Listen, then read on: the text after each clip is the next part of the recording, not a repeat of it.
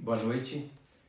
É, vamos, estamos entrando ao vivo um, alguns minutinhos antes das 8 horas é, para que é, possamos ter tempo para sincronizar o Facebook com o YouTube.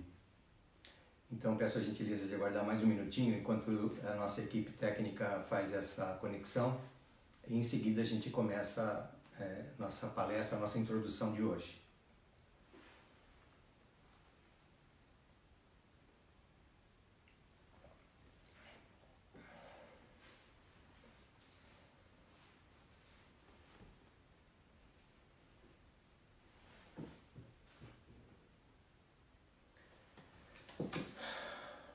A Marilena deve estar. Tá. Alguém Tá quando ok. sincronizado? Deve estar tudo ok. Verifica se está sincronizado. Se, pergunta para ela se está tudo ok. Por gentileza, a gente já começa.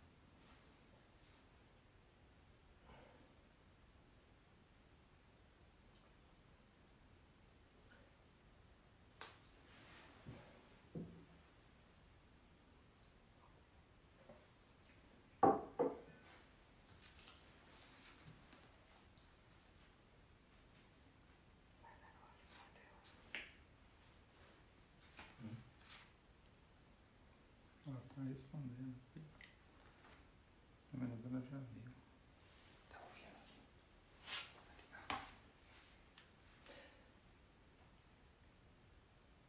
Boa noite, então, amigos. São oito horas exatamente. E toda segunda-feira a Rosa Cruz Áurea traz eh, uma palestra com um determinado tema. Eh, e, em primeiro lugar, eh, vamos agradecer a presença, a atenção de todos que estão conectados nesse momento e espero que a transmissão esteja contento, esteja é, tanto áudio quanto vídeo estejam estejam sendo possível aí que se que se tenha uma qualidade boa. É, a Rosa Cruz Áurea, ela se apresenta ao mundo como uma escola iniciática e como quem já tem participado das nossas reuniões é, compreende que é, nossas essas reuniões elas se dão é, em dois momentos. Fazemos normalmente uma introdução e em seguida abrimos para perguntas e dentro das nossas condições, das nossas possibilidades, tentaremos dar um, um retorno, uma resposta plausível para vocês. Toda semana, portanto, nós temos um tema definido. O tema que coube a mim hoje é a Rosa Cruz como um livre construtor. E eu tenho aqui em mãos a sinopse é, desse tema. Eu vou começar lendo essa sinopse e depois vou tentar fazer uma explanação a respeito é, do homem é, e dessa possibilidade dele se tornar um livre construtor. Então, já de início, na própria frase, o homem como um livre construtor, já subentende-se que falta alguma liberdade para que o homem realmente se torne um livre, livre construtor. E a sinopse diz o seguinte: O Rosa Cruz realiza em si mesmo o mesmo processo de transformação que a natureza realiza constantemente em todo o universo. A diferença é que a natureza utiliza centenas de milhares de anos para cada mudança estrutural consolidada. E o Rosa Cruz se esforça em realizar esse processo durante o período de uma vida, portanto, do nosso nascimento até a nossa morte. Como um livre construtor, o Rosa Cruz desconstrói o velho e constrói o novo transforma o, pas o passado no, no, eterno agora, no presente, onde surge e pode ser construída uma nova consciência. A partir já dessa sinopse, é, é possível compreender então que deve haver uma falta de liberdade, mas que a liberdade pode ser encontrada a partir da consciência humana, ou seja, o método oferecido por uma escola transfigurística, por uma escola iniciática, nesse momento para o mundo e a humanidade no Ocidente, A Rosa, a Rosa Cruzária oferece o um método através da consciência humana, que a consciência humana possa tornar tornar-se consciente cada vez mais de si mesma, dos seus apegos, das suas, das suas muralhas, da sua condição atual. É necessário que o homem conheça a si mesmo. Vamos imaginar, é, não tenho aqui nenhum gráfico para dar um subsídio é, maior é, com formas, com figuras, mas vamos usar a nossa imaginação e olhar para o universo. O universo ele, ele tem uma ordem, né? A partir de um determinado momento, como a ciência explica, como a literatura é, sagrada, né? Como a literatura explica, é, houve um início em algum momento no nosso passado, no passado da formação do universo. A ciência é, explica que hoje que o, o nosso universo, o cosmo, o macrocosmo, ele possui cerca de 13,5 bilhões de anos. É, a Terra, o nosso planeta, o nosso cosmo, o nosso habitat, tem em torno de 4,5 bilhões de anos. Né? Há várias diferenças entre, uh, entre várias uh, uh, informações a respeito desse, desse, desse tema, né? dessa idade, mas assim, todos giram mais ou menos em torno disso. Né? E o ser humano apareceu nesse planeta em torno de mais ou menos 200, 200 mil anos. Por que, que eu, eu, eu estou dando essas informações preliminares? Para mostrar que o ser humano, com 200 mil anos, né, até o presente momento, é o mais novo habitante que nós conhecemos de um sistema, de um sistema solar, por exemplo, né? Somos uma verdadeira criança nesse processo de construção do universo. Também podemos verificar que esse universo, ele é, vamos olhar para o nosso, nosso sistema solar. Há uma unidade, não é? Os planetas girando em torno do Sol, né? as forças que é, impedem que colisões entre planetas aconteçam, né? há uma verdadeira ordem nesse universo.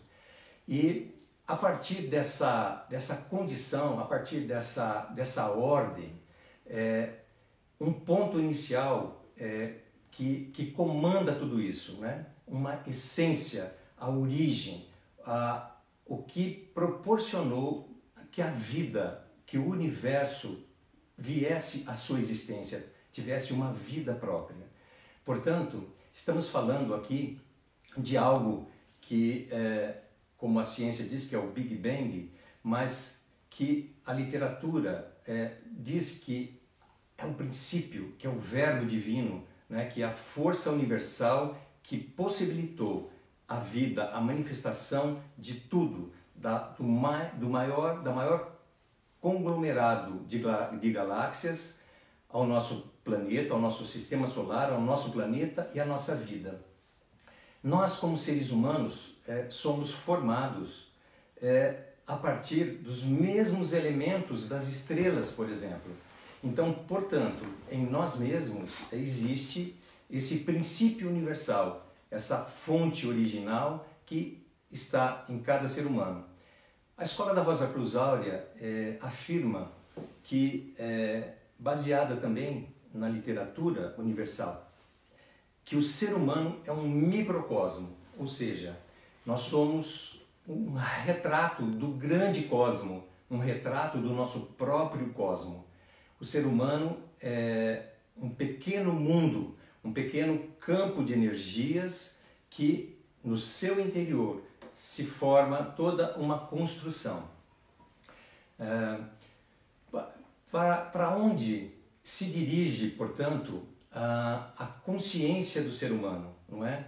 O que esse ser humano, é, nós como humanidade, é, possuímos é, que nos permite reconhecer a nós mesmos, que nos permite nos compreender, que nos permite observar ou imaginar o que mesmo que nós não podemos ver com os olhos, mas através de aparelhos, toda essa grandeza universal.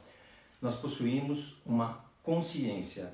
Nós nos tornamos autoconscientes. Esse homem, essa condição humana é absolutamente autoconsciente. E essa autoconsciência tem um poder absolutamente extraordinário. A nossa autoconsciência, a nossa consciência é altamente criadora. E nós criamos realidades. Vamos vamos dar um exemplo muito material dessa realidade que nós mesmos criamos. Como seres humanos, precisamos de abrigo. Construímos casas, prédios, cidades, construímos países, construímos fronteiras, construímos necessidades adicionais para a nossa própria subsistência. Nos fechamos em ciclos, em cidades, nos fechamos em territórios, né? consideramos, criamos inimigos, né? precisamos cuidar da nossa, do nosso habitat, criamos leis, criamos guerras, criamos condições excepcionais no mundo, né? criamos a partir da criação interior, criamos toda uma condição fora de nós. Eu queria chegar com essa introdução na poluição. O mundo, o nosso planeta, o nosso cosmo é algo que, segundo alguns cientistas dizem, por exemplo, se nós parássemos de desmatar agora as nossas florestas, em torno de 20, 30 anos, essa condição natural estaria se reestruturando, se restabelecendo. Porém, o ser humano, na busca do seu prazer, da sua satisfação, da busca da, da, da manutenção de si mesmo através da criação de sua própria consciência, faz o que? Fazemos o que? Descartamos objetos sem nenhum critério, poluímos os nossos rios. Nós temos alguns exemplos aqui, por exemplo, no estado de São Paulo, do rio Tietê e do rio Ipiranga, que cortam a cidade de São Paulo, altamente poluídos, não é? Que consciência é essa que permite que algo tão vital quanto a água seja absolutamente é, poluída, que não possibilita a vida, não é? A água é vida. Então, nós podemos ver que alguma coisa errada existe a partir do ser humano em, em relação ao seu próprio meio, ao seu próprio mundo. Não é? A escola nos diz que o princípio que criou o universo, portanto, re, retomando a ideia do microcosmo, esse princípio que criou o universo está no próprio ser humano. Está adormecido para a consciência humana. Portanto, essa ordem mundial, essa grandeza infinita que é o planeta, o cosmo e o, e o macrocosmo, de alguma forma ficou adormecida para a consciência humana, levando a consciência humana a construções imaginárias, a construir ilusões de si mesmo, ilusões que são projetadas no exterior, causando isso que eu tentei colocar, causando uma série de consequências para o nosso, nosso habitat. Uh, a escola também uh, coloca que esse ser humano, esse microcosmo, né, esse campo de força que nós habitamos, e eu acredito que seja muito importante nós compreendermos isso, mesmo que seja, é, em princípio, uma informação de segunda mão. Mas é, é inegável que, por exemplo, que se o nosso planeta possui um sistema, uma atmosfera que, que é, permite que a, as forças que vêm do espaço sejam filtradas e que sejam ampliadas muitas vezes, como a luz solar, que, que é, produz, que, que colabora na produção dos alimentos, né, que transforma a vida nesse planeta através da terra e da água, etc. É muito é, assim possível imaginar que nós, como seres humanos, como essa estrutura, como esses veículos que nós temos, ele habite um pequeno sistema também é, muito, muito parecido com o nosso cosmo, né? Por isso chamamos de micro-universo ou microcosmo. Nesse pequeno universo, nesse pequeno mundo, circulam forças, assim como as forças que circulam no universo. E é tam, também é importante que nós conheçamos que é, o ser humano é muito mais do que uma estrutura de carne e ossos, né? de órgãos. O ser humano possui outros elementos mais sutis, por exemplo, o ser humano possui um corpo de energia, nós chamamos de corpo vital ou corpo energético. Nós temos sentimentos, isso também representa um outro veículo mais sutil ainda. E nós temos pensamentos, que é um quarto elemento ainda mais sutil. Ou seja, o ser humano é composto, portanto, uma ideia, composto por quatro veículos, por quatro corpos. O físico, o corpo físico, absorve os nutrientes quando nos alimentamos, quando respiramos, quando bebemos água, né? essa fonte é, primordial da vida. Também ele transforma as energias que os nossos corpos sutis recebem, né? É, a partir dos nossos chakras, por exemplo. E o corpo físico, ele transforma, é uma usina transformadora dessas energias. E essa, essa essa, esses nutrientes transformados em energias passam pelo nosso corpo vital, pelo nosso corpo etérico.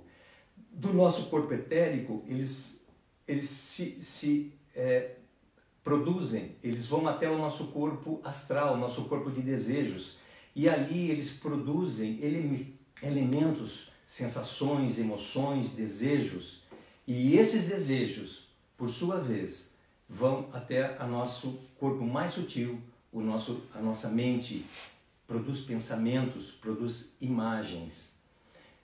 Então, parece que há um ciclo nisso. Energias, corpo vital que transforma essas energias, leva para o astral emoções, sentimentos.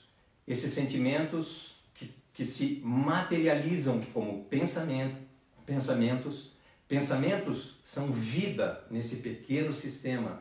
Essa vida circula novamente, volta para o nosso sangue como energia sintonizada com aquela qualidade do, do, do que nós pensamos, vai para o nosso corpo vital, vai para o nosso corpo etérico, passa pelo nosso corpo etérico, é transformado ali, vai até o nosso corpo mental. Pensamentos na mesma qualidade daqueles originais são novamente formados e nós ficamos, portanto, então, num ciclo, fecha-se um ciclo de sentimentos, emoções, pensamentos, transformações de energia, sentimentos.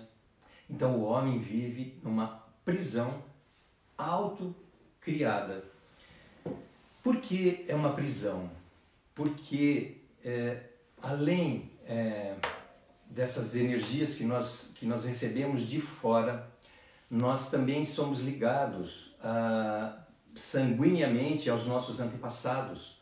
Portanto, é, imagens, forças vêm através do nosso sangue dos nossos antepassados. Nós representamos, eu, por exemplo, a mim mesmo, eu me vejo muito parecido com meu pai, meu avô, né? cada um de nós tem semelhanças com os nossos antepassados através de ações, através de pensamentos, através de atitudes, através de emoções, né? E também a partir do karma, das experiências registradas nesse pequeno ciclo, nesse pequeno mundo, é, essas influências das vidas anteriores que passaram por esse sistema, não é? Das personalidades que habitaram anteriormente, que deixaram seus registros magnéticos, essas forças também atuam no ser humano, né? Elas penetram no ser humano, vêm até os nossos corpos sutis, elaboram imagens, imagens se tornam pensamentos, pensamentos se tornam a nossa vida, a nossa realidade. Então nós vamos formando assim nós mesmos, vamos criando a nossa própria realidade. É, a matéria-prima, portanto, é, do corpo etérico, a matéria-prima a partir do corpo físico, passa para o corpo etérico, recapitulando esse ciclo. Vem até o corpo de desejos, trans, esses elementos se transformam em pensamentos, a, esses pensamentos, esses sentimentos atraem a nossa consciência, é, enebriam a nossa consciência, parecendo com que nós, é, é, fazendo com que é, nós mesmos acreditemos que somos isso, que somos o que pensamos, que somos o que sentimos, né? E nesse e nessa experiência, né? Nessa experiência de que nossa consciência é atraída para esse ciclo, atraída para essa para essa condição, para esse ciclo fechado, nós corremos um risco muito grande em nossa busca. Primeiro, um risco de acreditar que outros sabem o que nós não sabemos. Então, nos ligamos a mestres exteriores, a autoridades exteriores, né? buscamos alguém que resolva o nosso problema interior. Isso é um, é um grande risco que nós corremos quando nós é, nos é, envolvemos ou nos deixamos envolver por uma autoridade exterior. E outra coisa tão importante quanto isso, ou tão arriscada quanto isso, é acreditar que sabemos o que na verdade ainda não sabemos. Então, portanto, vem aquela frase do templo de Delfos: Homem, conhece-te a ti mesmo e conhecerá os deuses do universo. Portanto, a liberdade que um aluno Rosa Cruz busca, a liberdade que um aluno Rosa Cruz precisa ter é exatamente buscar uma outra fonte que não essa que ele acredita e que ele mesmo cria e se liga a ela, se identifica automaticamente com tudo que ele cria, com tudo que ele projeta no seu interior e no exterior. Então, pensamentos, amigos e amigas, acontecem independentemente de nossa vontade, não é verdade? Nós podemos observar isso. Os sentimentos ocorrem independentemente também de nossas vontades. As nossas ações ou reações também. Você é o tal do olho por olho, dente por dente. Toma lá da cá. Me ofende, eu me sinto ofendido e naturalmente, instintivamente, devo, passo a ofender também. Então são reações automáticas, são reações do nosso inconsciente. Assim, nós criamos, nós cansamos de dessas criações, nós vemos essas repetições, a nossa consciência começa a amadurecer, começa a perceber a sua, o seu próprio, o seu próprio enredo, a sua própria música, né? a sua própria, o seu próprio giro em si mesmo. Portanto, apegamos-nos a nós mesmos. Talvez eu dissesse que isso, um, um amor com A minúsculo, obviamente, esse é o amor por si mesmo, que na escola nós chamamos de egoísmo, não é? Então, eu, eu sei, eu sou, eu estou correto, mesmo que eu me submeta a, a, um, a alguém ou a uma autoridade, mas no fundo, no fundo, eu, eu sei, eu sou. E assim é para cada um dos habitantes desse planeta. Né? Então, essa é a condição autocriada que nós temos. Então, apegamos-nos, portanto, a nós mesmos. O nosso egoísmo é o muro, é o muro que nos separa daquela essência que falamos no início da nossa introdução aqui, aquela essência universal que está em tudo, aquela essência universal que está em todos. Esse egoísmo, ou seja, esse amor com A minúsculo por mim mesmo e não por você, né? Esse egoísmo é a grande muralha que nos separa. De experiência em experiência, de experiência no cansaço da experiência, o homem um dia acaba tornando-se um buscador. O que significa isso? significa que a sua consciência amadurece para esse, para esse eterno girar dentro de si mesmo, para essa eterna condição de repetições e repetições e repetições. A consciência começa a perceber o ciclo das repetições, começa a compreender que, é, que deve haver algo mais, não é? Isto também significa que é, algo está começando a falar na consciência humana.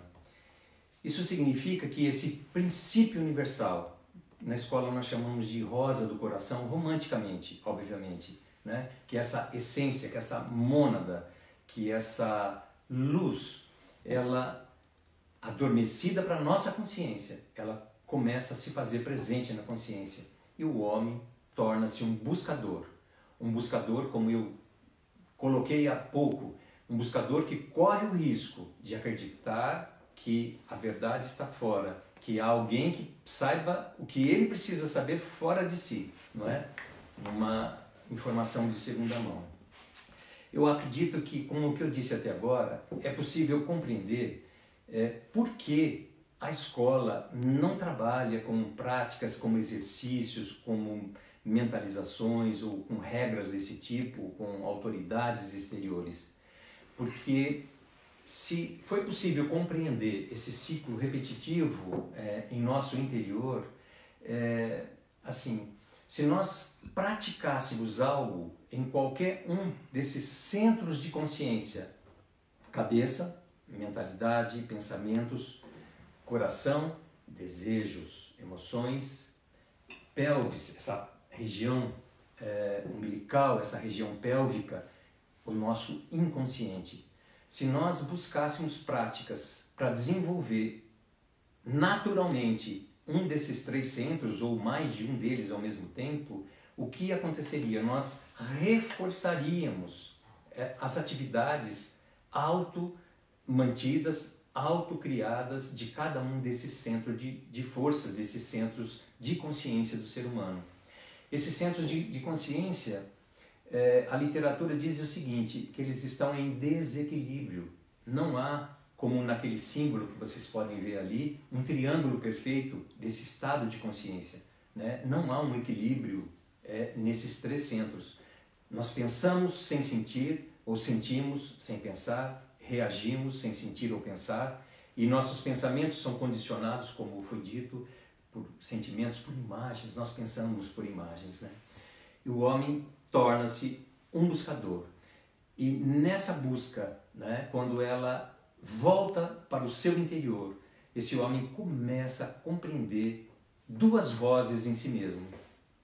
Uma voz que é conhecida é, na literatura como a voz do silêncio, a voz da alma do coração, a voz da essência, a voz da centelha do espírito que começa a tocar a consciência humana, mesmo que intuitivamente, absolutamente intuitivamente, o homem começa a compreender que existe alguma coisa adicional, que existe algo mais do que o nascer, o crescer, reproduzir e morrer. Deve haver algo entre esse ciclo, essa possibilidade, como foi dito aqui, é, quando lemos a sinopse, o homem precisa, a partir desta existência na matéria, compreender a vida, compreender a si mesmo. Buscar ouvir as duas vozes, a voz do eu e a voz silenciosa, a voz da essência divina que está em nossos corações. E a livre construção, finalmente. A livre construção é a possibilidade de escolha que cada ser humano tem a partir dessa compreensão, desse autoconhecimento, ligar-se a essa essência, ou seja, decidir qual das duas vozes ele deseja ouvir. Isto é liberdade.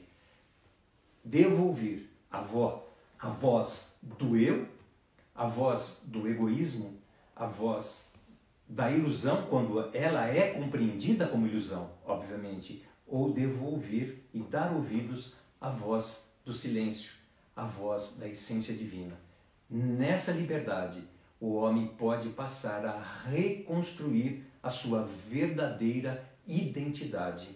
A consciência tem a possibilidade de unir o polo humano, o polo humano, com o polo divino e formar aquele triângulo equilátero que nós vemos nesse símbolo da rosa cruzáurea.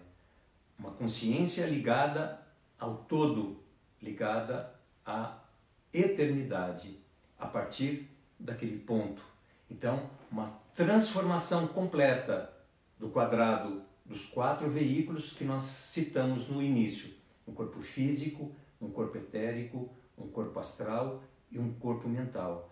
Portanto, o homem livre ele não vai ligar-se a pensamentos, não vai ligar-se a sentimentos. Ele vai ser um criador, um criador de si mesmo, através de novos pensamentos, de novos sentimentos e de novas ações, independente. É essa a construção, a livre construção que um Rosa Cruz busca, que tem um objetivo único né, na sua vida. O objetivo da escola espiritual é único: possibilitar a transformação, a livre construção do ser interior, do verdadeiro ser, a partir da consciência, através da consciência, a partir da essência divina que está em nossos corações. Está em tudo, está em cada partícula, em cada átomo, em cada subpartícula atômica, no nosso planeta, na atmosfera, no cosmo, no macrocosmo. Está absolutamente em tudo. O problema é que nós não vemos. Nós somos apaixonados por nós mesmos. Esse é o grande equívoco do ser humano. O apego, o amor a si mesmo, o amor com A minúsculo, o egoísmo humano. Então, a partir desses elementos, é, espero ter sido bem sucedido nessa proposta, é, nessa compreensão né, e da possibilidade do ser humano ser um microcosmo. Isso tem que ultrapassar o limite da possibilidade. Isso tem que ser uma posse do ser humano. Ele tem que conhecer a si mesmo.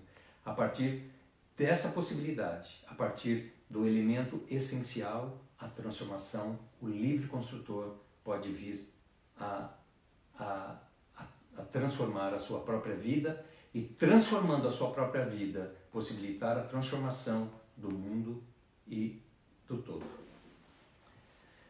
Então, se houver perguntas, a gente vai procurar ficar aqui na, na próxima meia hora, mais ou menos, é, buscando é, auxiliá-los é, com respostas, se for possível, para nossa condição. Então eu agradeço e aguardo perguntas. Paulo pergunta: O universo manifesto pode ser considerado uma exteriorização física de uma consciência? Paulo, o universo manifesto é, é, é a exteriorização de uma, de uma condição divina, não é? de uma consciência que é, se fez conhecer a partir da, da construção do próprio universo. A gente ouve, a gente é, lê que é, o que nós não conhecemos, né, essa força universal que tudo cria, nós damos o nome de Deus. Então, é, Deus se manifesta a partir de sua criação e do, de sua criatura. Portanto, o universo é a representação, é a manifestação da consciência divina. E essa consciência divina, nós temos o privilégio, digamos assim, é, de nesse planeta termos uma humanidade.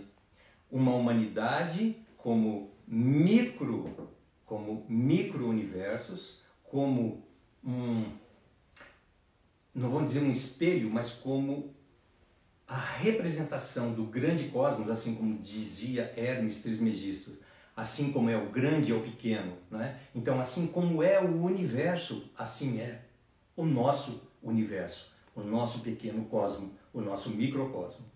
Então, portanto, nós como humanidade temos a possibilidade de termos uma consciência individuada. Individuada é um pouco diferente de individualizada, né? Parece é, um paradoxo, mas não. Individual individuada porque o homem tem a possibilidade de tornar-se um no todo, mas ao mesmo tempo estar ligado ao todo, ou seja, conhecer a si mesmo e conhecer a Deus. O afastamento que acontece é que, como tentei explicar é, na exposição, é que o homem cria uma realidade e se liga a ela, desligando-se da unidade. Então o homem se vê separado do todo. Então nós vemos o mundo com os nossos próprios olhos, com a nossa própria lente. Espero ter colaborado é, na, sua, na sua questão. Poliana, como libertar a nossa consciência deste ciclo? Poliana, como libertar a consciência desse ciclo? É, esse é o trabalho de um Rosa Cruz, um Rosa Cruz Áurea. Né? É, eu tentei colocar agora no final é que é, a nossa consciência, né, o ser humano, quando é passa por inúmeras experiências, então, que são inúmeras experiências? Né? Nós afirmamos que nós vivemos num sistema microcósmico e esse sistema é imortal. Esse sistema gira, adota uma personalidade que tem um, passa por experiências, se desfaz, né? Vai para o além, não vai para céu nenhum, isso é importante que se diga, vai para o além, onde os seus corpos sutis, que eu citei na exposição, vão se dissolver, o microcosmo ficaria, portanto, esvaziado, entre aspas, registrando, tendo um registro eletromagnético. Registro eletromagnético a gente faz por comparação, né? porque é um, temos que usar palavras para descrever o que possivelmente seja. Então ficam registros nesse sistema. A personalidade nova que adota essa, essa, esse microcosmo vai sofrer as influências daquele, daqueles antepassados habitantes do seu microcosmo. É o tal do karma, né? nós, como nós dissemos, além do sangue. E então fechamos um ciclo, como nós explicamos aqui. Envolve através de imagens, através de pensamento. Agora, isso dá ao próprio ser humano, isso dá à própria consciência, isso dá uma maturidade nesse sistema microcósmico, né? Isso dá causa uma dor, uma dor da alma, não é? Essa alma, essa essência que aguarda que um ser humano desperte para ela. Ela não luta, essa essência não briga, essa essência não força, e essa essência não se submete às condições autocriadas do próprio ser humano. Ela aguarda pacientemente em um determinado momento, esse ser humano, saturado de experiências, começa a perceber essa voz silenciosa, começa a buscar, começa a querer entender a eternidade, querer a entender o universo, querer a entender a forma, querer saber por que da existência humana, qual é o verdadeiro objetivo né, da existência humana. Nós não estamos aqui para poluir o planeta, obviamente, mas fazemos isso, não é? Então o homem quer entender qual é o real objetivo de sua vida.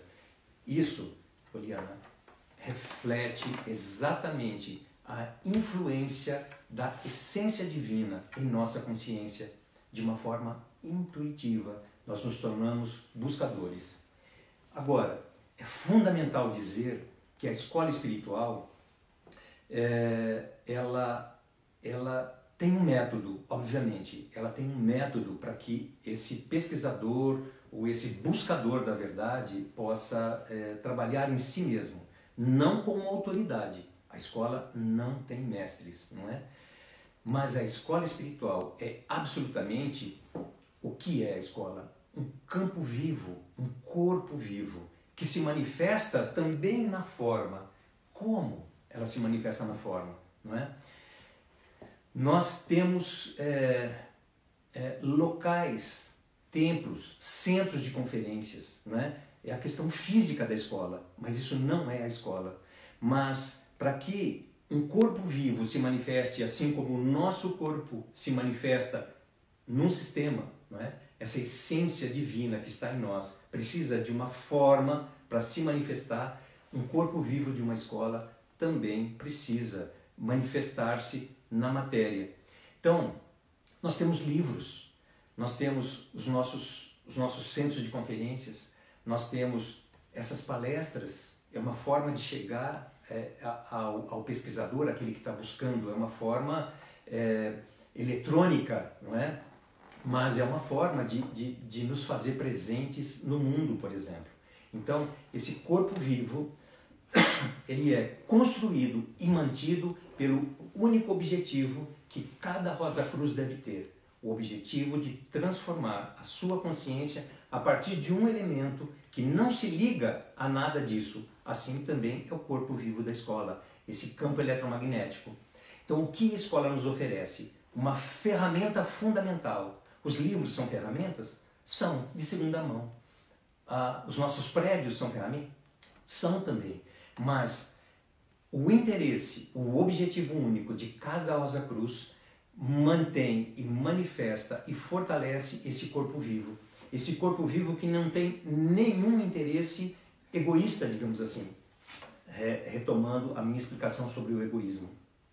Não se submete aos meus desejos e às minhas intenções pessoais e a de ninguém. Esse corpo vivo tem unicamente a mesma vibração da essência que está no seu coração, Poliana. E a partir dessa ligação da sua consciência com a sua essência e com o corpo vivo da escola, é possível que nós trabalhemos na reconstrução, na construção do homem original, como aquele símbolo que está ali. Obrigado pela sua pergunta. Glória a Bíblia pergunta: O que, na realidade, fica impregnado magneticamente no microcosmo após a dissolução dos corpos sutis e o que constitui o karma são as nossas intenções? Tudo isso. É, qual é o nome? Perdão? Glória. Glória, desculpe, Glória. Interessante também a sua pergunta. É, tudo fica registrado. Nossos pensamentos, sentimentos, atitudes, nossas intenções, nossas ações nossas vibrações. Portanto, tudo é registrado eletromagneticamente. Um grande equívoco, isso é o karma, não é? Um grande equívoco nosso é, é não compreendermos o karma. Então, é comum que a gente diga o seguinte: olha, eu não passei de ano na escola, é meu karma. Na verdade, você deixou de estudar, né? Mas assim, você teve um acidente, puxa, esse é meu karma. Nós não buscamos entender o que realmente acontece conosco, porque o karma, eles são registros eletromagnéticos. Vamos pensar em polaridades, coisas positivas, polos positivos e polos negativos, né? É, nós somos assim, nós somos é, feitos de, de, de energias e energias circulam através de polos, não é? Então, o karma é uma lei, Glória. O karma é uma lei. E nós fugimos da lei. Então nós nos arrependemos, olha, isso foi meu karma, né? Fico triste. Nossa, eu boto a culpa no karma, né? Ou então eu, por um outro lado, eu é, acho que é positiva a minha vida, nossa, meu karma é, não é karma, é dharma, né? Eu tenho, é tudo karma, não é?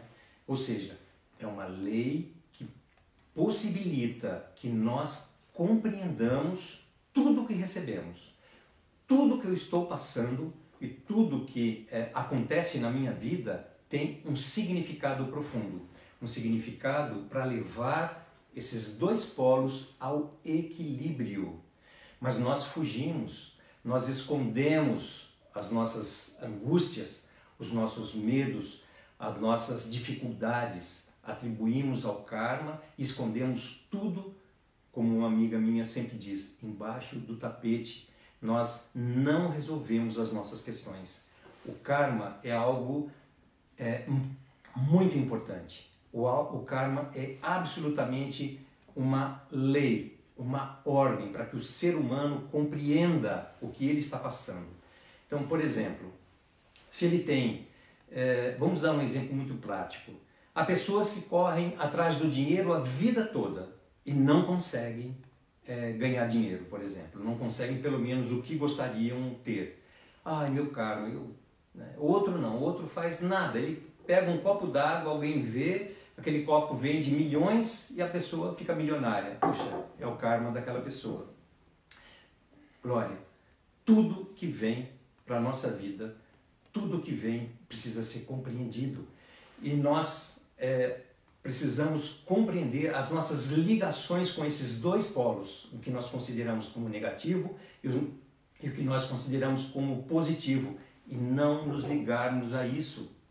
Passar como Buda pelo caminho do meio, né? compreender o que está acontecendo conosco, resolver esse problema. Como resolver esse problema? Não nos ligar a isso, compreender a essas questões e nos desligarmos. Seja lá o que aconteça conosco, é algo que nós temos que passar. Nós precisamos compreender isso e não sofrer nem com um lado e nem com o outro. Nós precisamos compreender a nossa verdadeira atitude que, que deve ocorrer nessas duas condições. Desculpe ter me, me alongado um pouco, mas espero ter podido colaborar. Elizabeth Costa pergunta: É possível educar com, esse com este conceito de autoconhecimento e co-criador uma criança a partir de qual idade? Olha, é, na verdade, é, não se trata bem de uma educação no sentido acadêmico, não é? é... Desculpe. É, nós, a Rosa Cruz Áurea, ela possui um trabalho que chama o trabalho da juventude, não é? Mas é, na tenra idade, por exemplo, para os bebês, é, nós tocamos música, música erudita. Né? Nós temos músicos na escola, aliás, temos excelentes músicos na escola, que tocam piano, flauta, violino. Então, por exemplo, um filho de um aluno ou um filho de uma pessoa que é, é próxima da escola, né? que é, compreende o objetivo da escola, né? a escola tem esse trabalho da juventude que permite, por exemplo, nessa tenra idade, que ele se aproxime da escola e ouça música, música erudita. Isso ele pode ouvir em qualquer lugar, obviamente, né? Mas assim, é, nós, como seres humanos, somos buscadores, né? nos tornamos buscadores, como eu tentei explicar.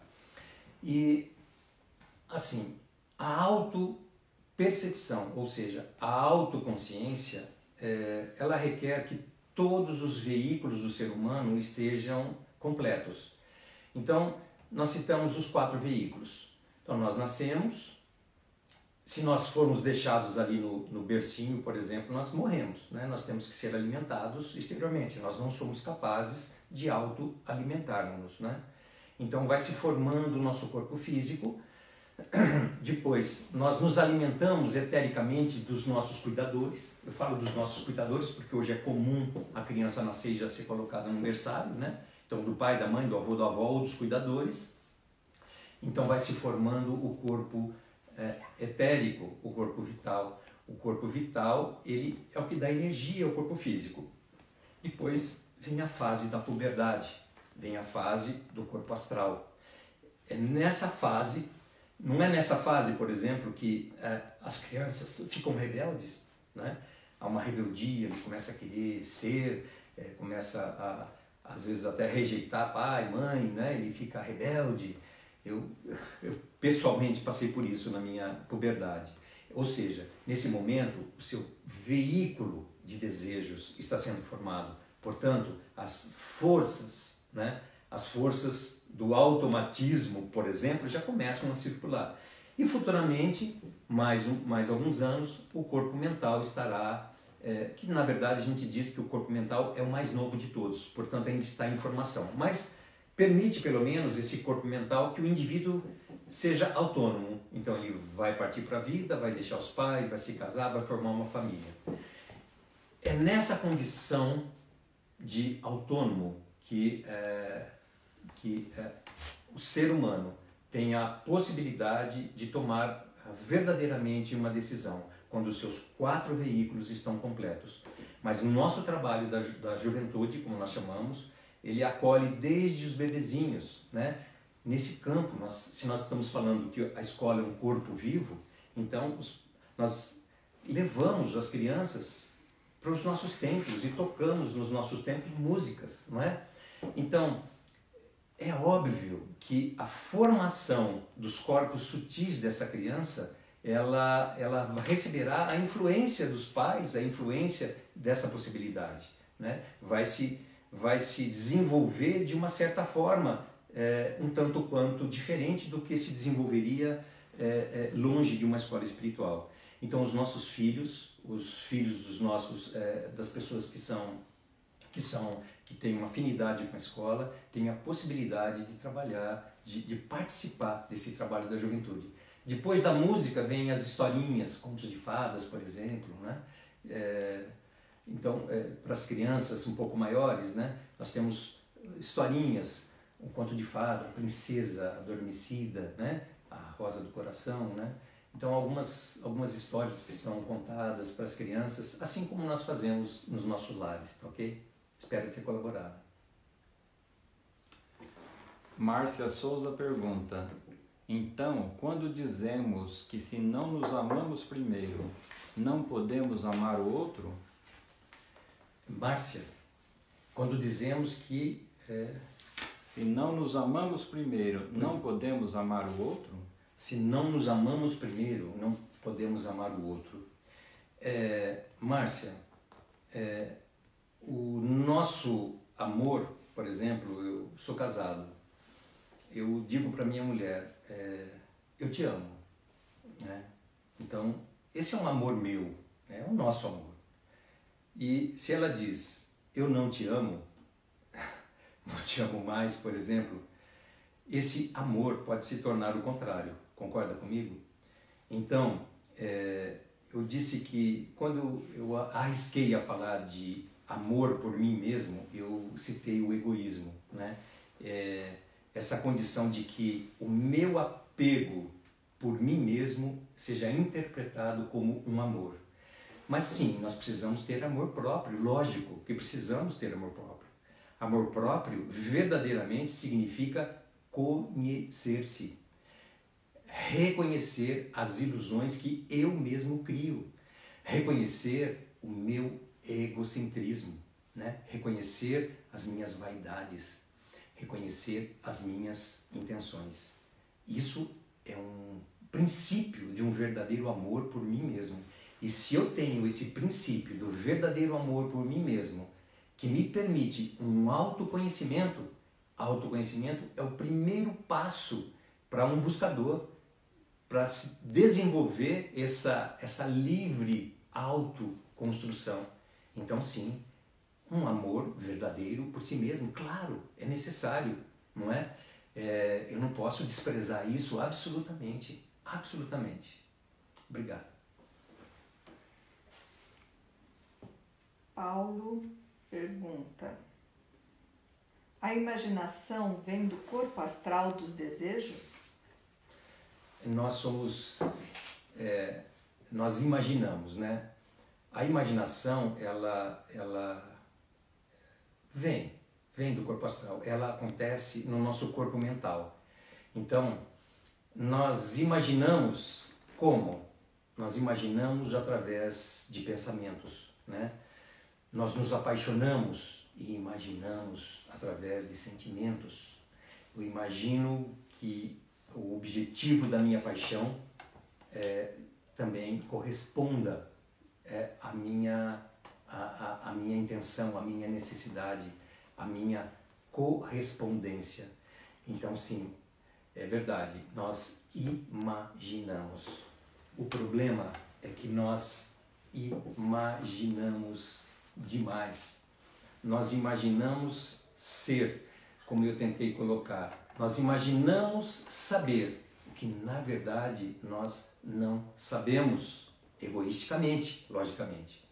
Nós imaginamos ter, então eu me apego às coisas, eu construo uma casa maravilhosa, eu busco bens materiais, eu busco bens intelectuais, eu imagino possibilidades, atinjo essas possibilidades e os meus desejos jamais ficam satisfeitos. Porque toda vez que um desejo é satisfeito, eu começo a imaginar algo além, superior àquilo que eu desejei e que eu atingi. Ou seja, tudo que eu consigo deixa de ser objeto de desejo. Então eu, eu passo a desejar algo ainda maior, ainda maior. É, nesse, é um processo de imaginação constante. Ana Lima pergunta: Apesar de não ser o objetivo de um caminho espiritual, durante esse processo a personalidade também se purifica, sendo melhorada de alguma forma? Ana, é, Ana, é, a, o que nós podemos dizer é que nós passamos por experiências agradáveis e desagradáveis. É, a gente costuma dizer, eu costumo dizer que é, isto não é evolução, né? Porque se fosse evolução, simplesmente passar por experiência, se fosse evolução, o mundo não teria guerras, nem rios poluídos, né? Nós estaríamos preservando, por exemplo, essa parte material necessária para essa própria existência, né?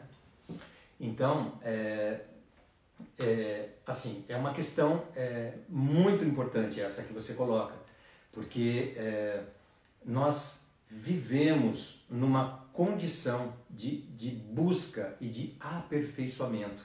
Né?